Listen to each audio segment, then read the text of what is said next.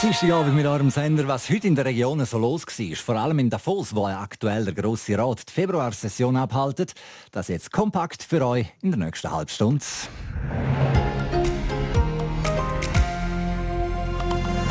Radio Südostschweiz, Infomagazin. Infomagazin. Nachrichten, Reaktionen und Hintergründe aus der Südostschweiz.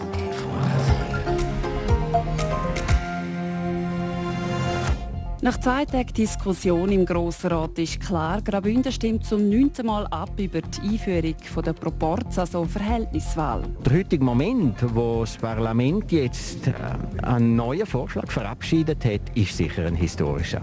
Die Einschätzung vom zuständigen Regierungsrat.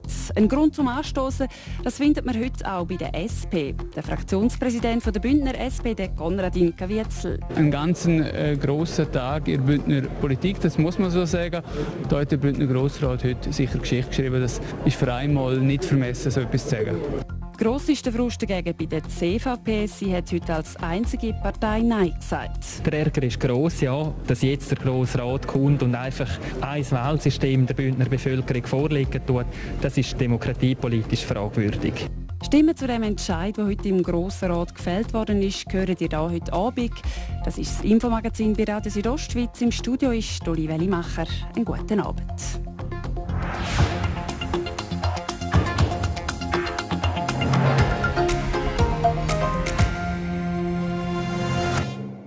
Das Bündner Stimmvolk stimmt nochmal ab über die Einführung des Proporzwahlsystems für die Wahl vom Kantonsparlament. Nach einer langen Debatte hat das Parlament bei der Session in Davos das Doppelproportsystem deutlich gut geheissen. Nur die CVP war geschlossen dagegen. Der RSO-Redakteur Martin De Platzes hat nach der Debatte mit dem zuständigen Regierungsrat Christian Rathgeb geredet. Herr Regierungsrat, Sie haben vom äh, staatspolitischen, historischen Moment geredet. Ist der so bedeutsam? Ich glaube, dass er sehr bedeutsam ist, weil äh, die Frage, wie die oberste kantonale Behörde, die Volksvertretung, das ist der Grosse Rat, gewählt wird, ist ganz zentral in einem demokratischen Rechtsstaat. Und darüber haben wir uns in der Vergangenheit ja immer wieder unterhalten. Es hat immer wieder Abstimmungen gegeben. Und dann im Juli 2019 hat das Bundesgericht gesagt, unser Modell, zu dem die Bündner Bevölkerung immer wieder ja gesagt hat, ist teilweise verfassungswidrig. Wir müssen es ändern und zwar auf die Wahlen vom Mai 2022.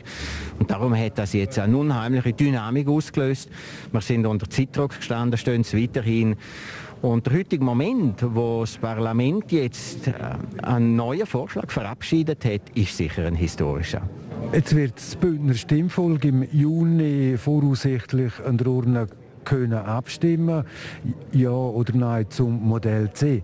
Herr Regierungsrat, Hand aufs Herz, können Sie das Modell C in wirklich wenigen Sätzen kurz beschreiben?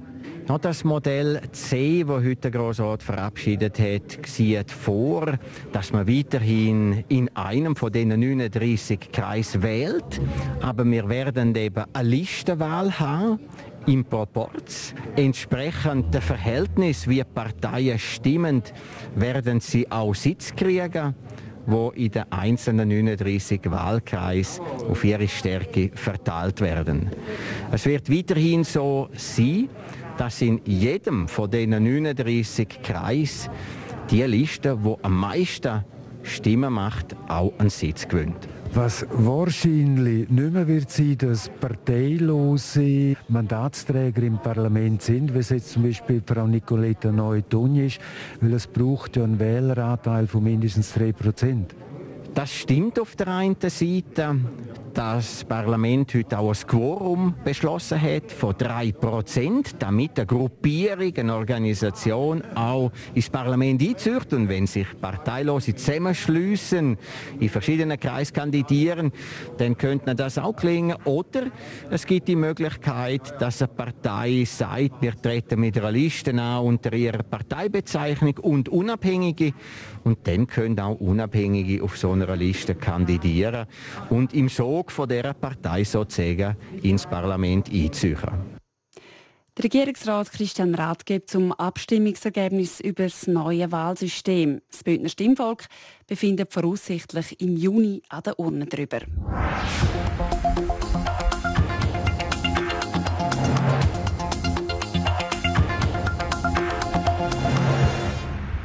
Gerade gehört haben wir den Regierungsrat Christian Rathgeb zum Wahlsystem C, sprich dem Doppelproporz.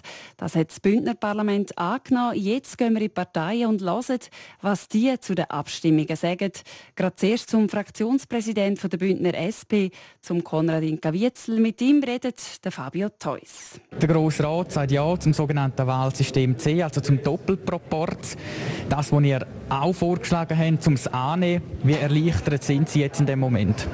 Ich bin unglaublich erleichtert. Das ist ein historischer Meilenstein für Graubünden, ein, ein ganz äh, grosser Tag in der Bündner Politik, das muss man so sagen.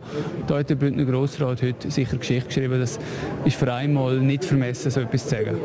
Klar, jetzt kommt das dann noch an Turn. Also das letzte Wort hat dann die Stimmbevölkerung, aber man kann davon ausgehen, dass dann eben der Grossrat in dem Wahlsystem C auch gewählt wird, künftig im Doppelproporz. Wie wichtig ist auch das, eben, dass der, dass der Grossrat künftig durch das Modell gewählt wird?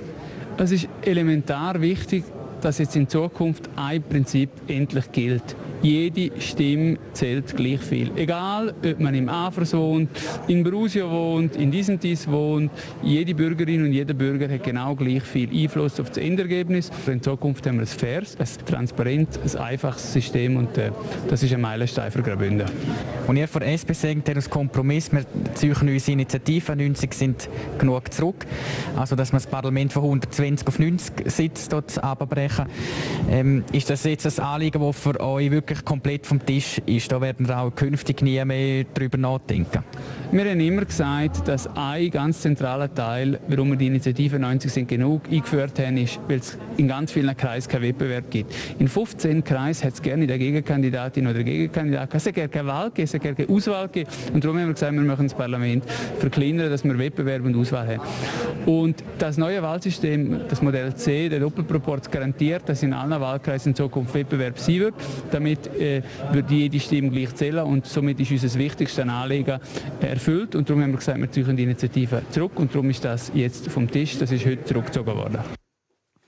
Die SP und alle anderen Parteien sagen heute also Ja zum Wahlsystem C, zum sogenannten Doppelproporz, außer die CVP. Sie war dagegen. Warum? Das erklärt der CVP-Fraktionspräsident Reto Krameri.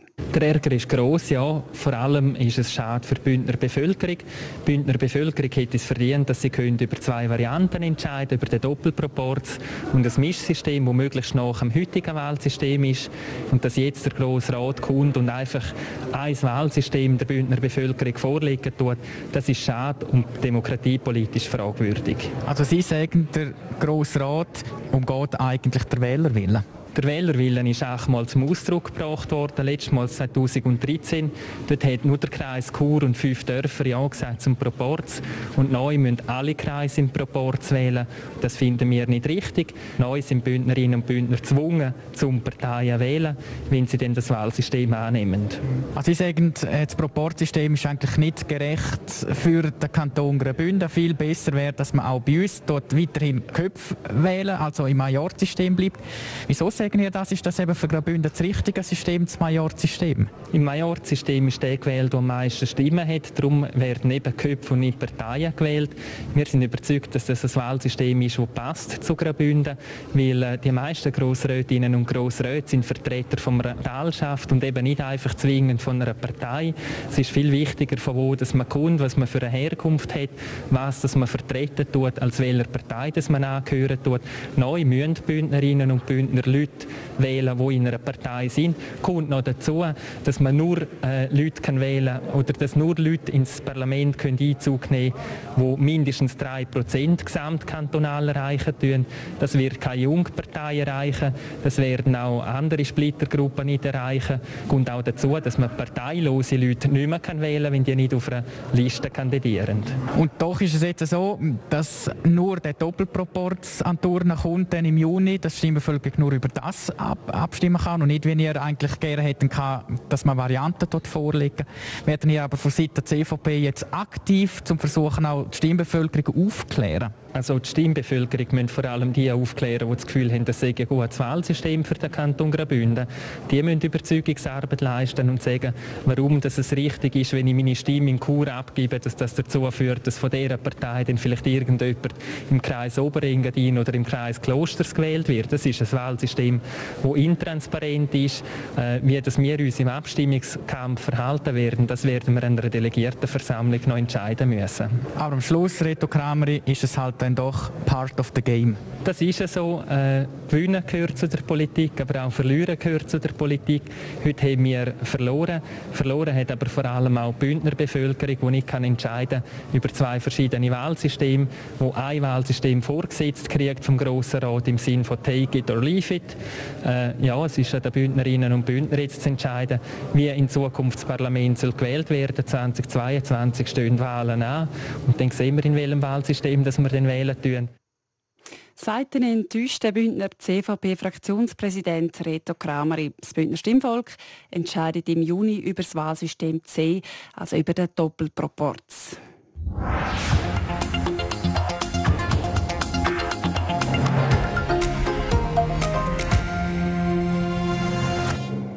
Wir wechseln das Thema. Es ist ein rechts hin und her im Bistum Chur. Immer wieder in den Medien mit schlechten Schlagzeilen. Denn die gescheiterte Bischofswahl im November. Es hat ganz so ausgesehen, als würde das Chaos nie ein Ende nehmen. Das soll sich jetzt aber mit dem neuen Bischof ändern. Jasmin Schneider berichtet. Der Joseph Maria Bonnemann hat keine einfache Aufgabe vor sich. Er muss als neuer Bischof das Chaos im Bistum Chur wieder herrichten.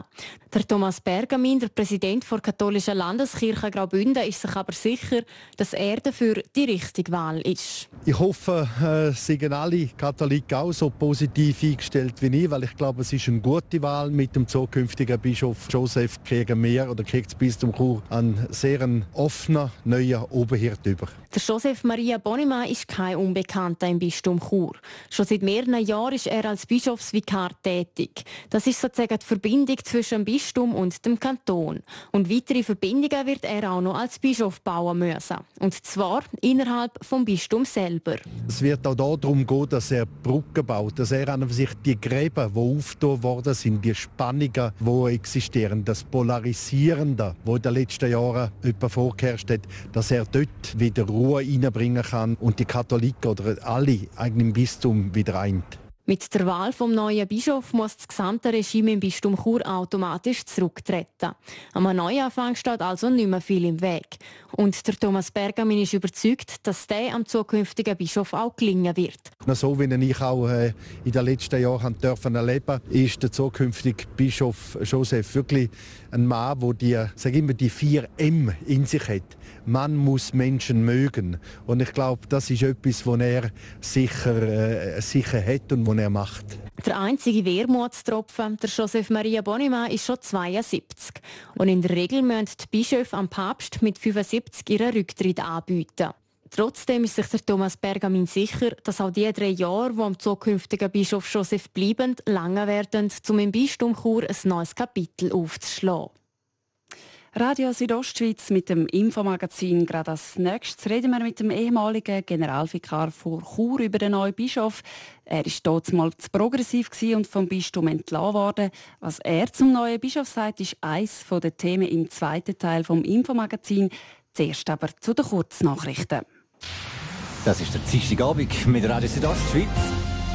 Kompakt informiert werden wir fast um halb sechs von der Bettina Kadotsch.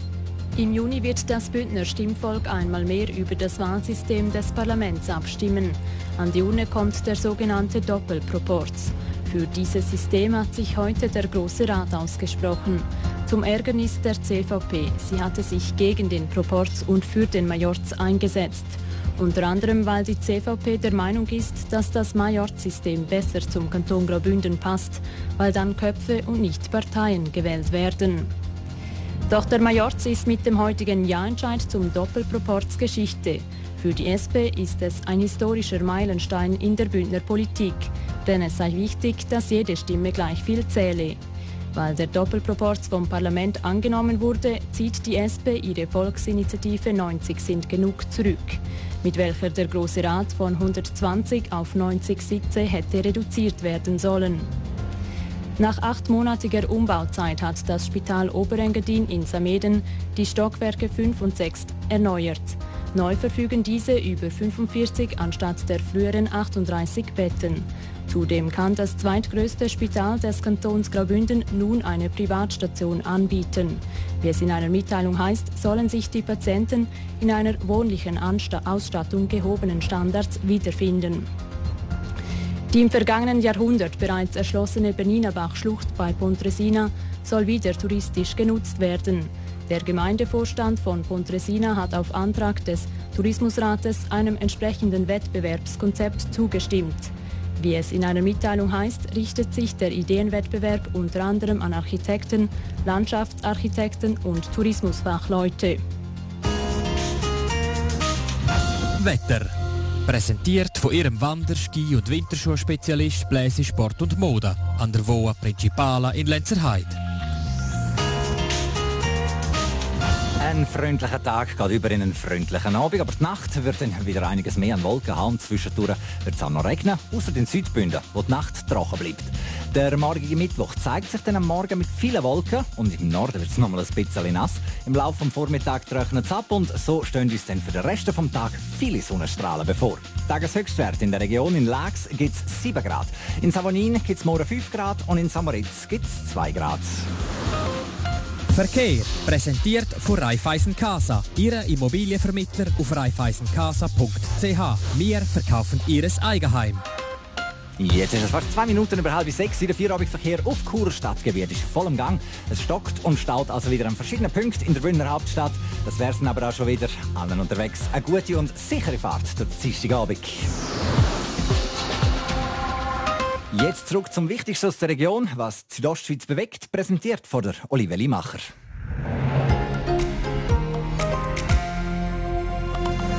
Radio Südostschweiz, Infomagazin. Infomagazin. Nachrichten, Reaktionen und Hintergründe aus der Südostschweiz.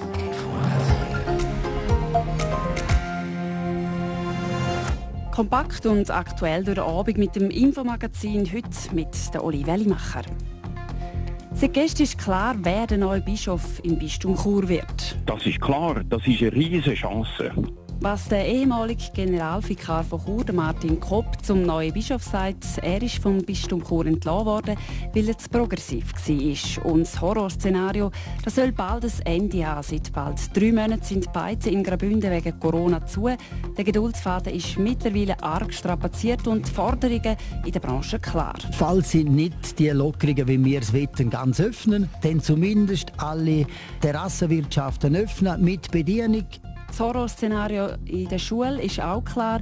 Dort will man das Homeschooling verhindern. In Kur setzt man darum auf Massentests. Sie müssen sich das nicht vorstellen, dass alle hier am Topf vorbeilaufen und reinspucken, sondern jedes Kind durch eine Salzwasserlösung gurgeln, tut das in ein eigenes Röhrchen rein und das Röhrchen tut man dann in einen gemeinsamen Behälter leeren. Wie jetzt Eltern auf diese Mas Massentests reagiert haben, das ist Thema im Gespräch mit dem zuständigen Stadtrat.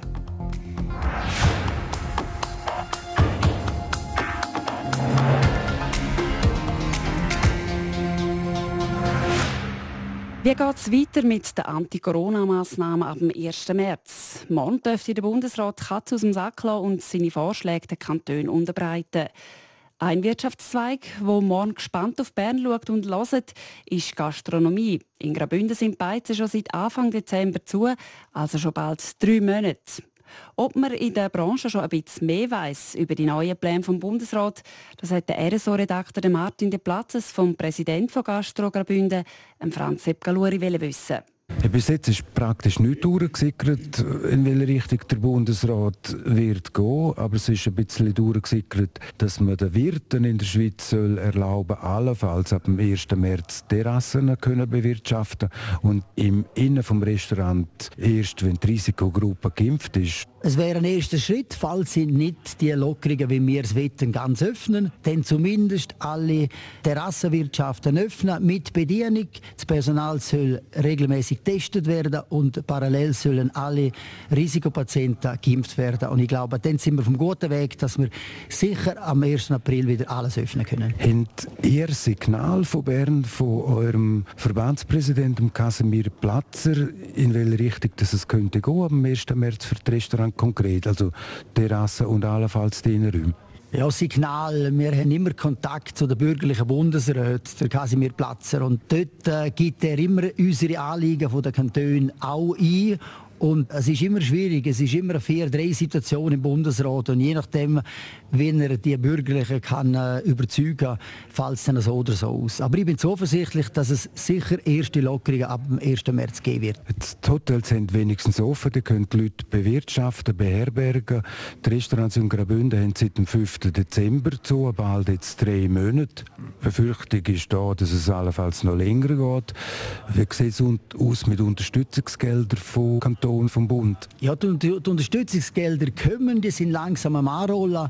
Für uns noch zu wenig schnell und zu wenig hoch. Und darum haben wir jetzt hier im Grossen Rat eine Resolution eingegeben. Das soll für die Regierung ein Denkanstoß oder eine Legitimation sein, um das vorantreiben und auch mal Gelder in Vorkasse im Kanton ausschütten, weil die Gelder werden vom Bund ganz sicher noch kommen. Da hat die Regierung aber gleich ein bisschen Angst, dass die Gelder vom Bund allenfalls nicht kommen, wenn der Kanton da einen Alleingang macht und vorpresst. Ja, das ist das Problem. Aber ich habe mit den National- und Ständeräten von Graubünden eingehend darüber diskutiert und die sagen einhellig, die Gelder werden ganz sicher kommen. Es geht einfach länger, weil die Nationalratsdebatte erst im März ist. Aber wenn die Gelder erst im April, Mai kommen, dann ist es für viele Betriebe schon spät, weil die brauchen jetzt die Gelder. Wir sind schon drei, vier, über das ganze Jahr bald fünf, sechs Monate geschlossen. Das heißt, die haben praktisch keine Liquidität mehr? Jawohl, ganz genau. Und auch darum müssten auch die Covid-Kredite wieder aufgeleistet werden, dass man wenigstens die Zeit mit Kredit überbrücken kann. Aber auch da ist der Kanton dran. Sie sind in allen Punkten dran. Wir schaffen sehr gut zusammen. Es geht uns noch ein bisschen zu wenig schnell und darum haben wir die Resolution eingereicht, dass ihnen soll die Legitimation geben vom Grossen Rat, hier vorwärts zu machen und äh, im Notfall die Gelder auch jetzt schon sprechen. Die Resolution wird aller Wahrscheinlichkeit nach überwiesen, weil mehr als die Hälfte der Grossrätinnen und Grossräte haben es unterschrieben. Ja, ich hoffe sehr. Wobei die Regierung ist natürlich nicht so glücklich, dass man da jetzt ein bisschen Druck macht, weil sie geben sich alle Mühe. Aber mit dem äh, Hintergrund, dass der Grossrat dahinter steht, ist es einfacher für, für die Regierung zum Handeln nachher.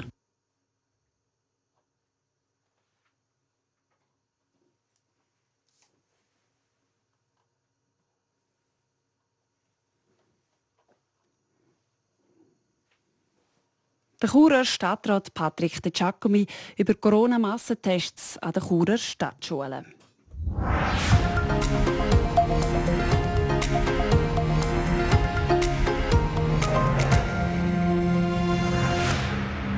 In der Stadtschule Chur wird ab morgen getestet. Die Kindergartenkinder und Primarschülerinnen und Schüler der ersten und zweiten Klasse können sich freiwillig mit einem Spucktest aufs Coronavirus testen lassen.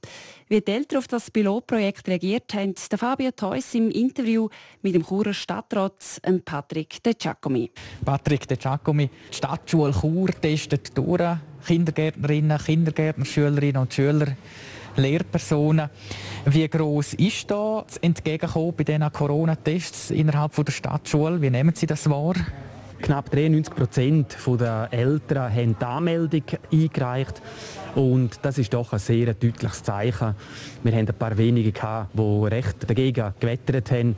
Aber es zeigt sich einmal mehr, das ist eine ganz kleine Minderheit. Die überwiegende Mehrheit der Eltern schätzt, dass wir etwas machen zur Sicherheit der Kinder und der Familie. Haben Sie mit so einem grossen Ja-Anteil jetzt einmal gerechnet?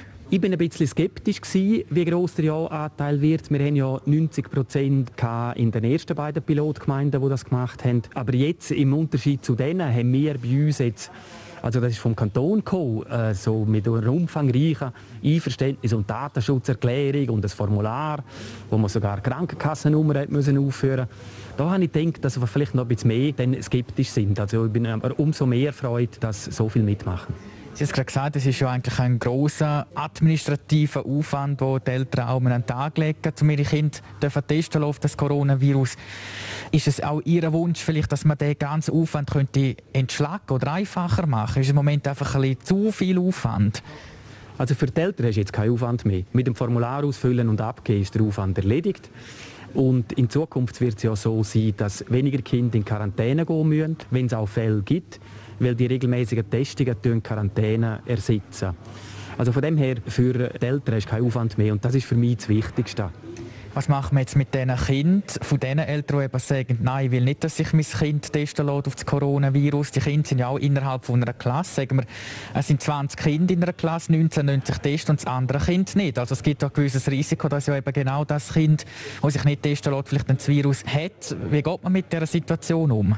Ja, Sie müssen sich überlegen, bis letzte Woche haben wir ja gar nicht gewusst, ob jemand das Virus in sich hat und vielleicht damit rumläuft, oder?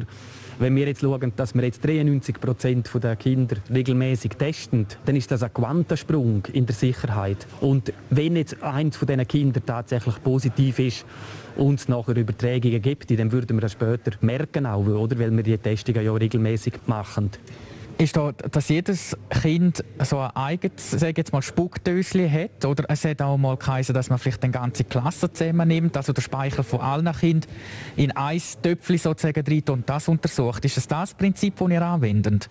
Ja, das ist das sogenannte Pooling-Prinzip. Aber Sie müssen sich das nicht vorstellen, dass alle da am Topf vorbeilaufen und reinspucken, sondern jedes Kind tut eine Salzwasserlösung gurgeln, tut das in ein eigenes Röhrchen rein und das Röhrchen tut man dann in einen gemeinsamen Behälter leeren. Und testen tut man dann den gemeinsamen Behälter. Und wenn es in dem Sammeltest, in dem Pool, eine positive Probe hat, dann wird sofort die Schule informiert und gleichzeitig dort der kantonale Führungsstab auch so eine Ausbruchsequipe mobilisieren, wo dann hergeht nochmal und in dieser Klasse nochmal durchtesten tut, jedes Kind einzeln. Also so, dass man diesen Fällen auf die Spur geht und es ist auch so, dass man das dann mehrmals macht, nicht nur einmal nachtesten, sondern mehrmals. Und so versucht man ja die Ansteckungskette auch zu unterbrechen innerhalb der Schulen. Ist dann auch das künftige Ziel, dass man dann irgendwann kann sagen kann, jetzt haben wir es im Griff, wir können gut testen auf das Coronavirus, dass man dann die Schülerinnen und Schüler dann auch anfängt, wieder entlasten von der Maskenpflicht? Ja, das ist mein Ziel. Ich habe schon einen Antrag formuliert diesbezüglich, wo wir am Kanton stellen wollen, dass wir einerseits die Maskenpflicht von Kindern und Jugendlichen auf der Sekundarstufe 1 aufheben können und auf der anderen Seite aber auch, dass man über Erleichterungen über Maskenpflicht gerade im Kindergarten von den Lehrpersonen darüber nachdenken kann. Und noch ein weiterer Punkt ist wegen der Schliessung unserer Sport- und Schulinfrastrukturen. Also, dass die Tests gut laufen, ist für uns natürlich einer der wichtigen Gründe, um den Entscheid allenfalls wieder können, rückgängig zu machen, dass wir die Infrastrukturen geschlossen haben. Aber da werden wir nächste Woche darüber entscheiden.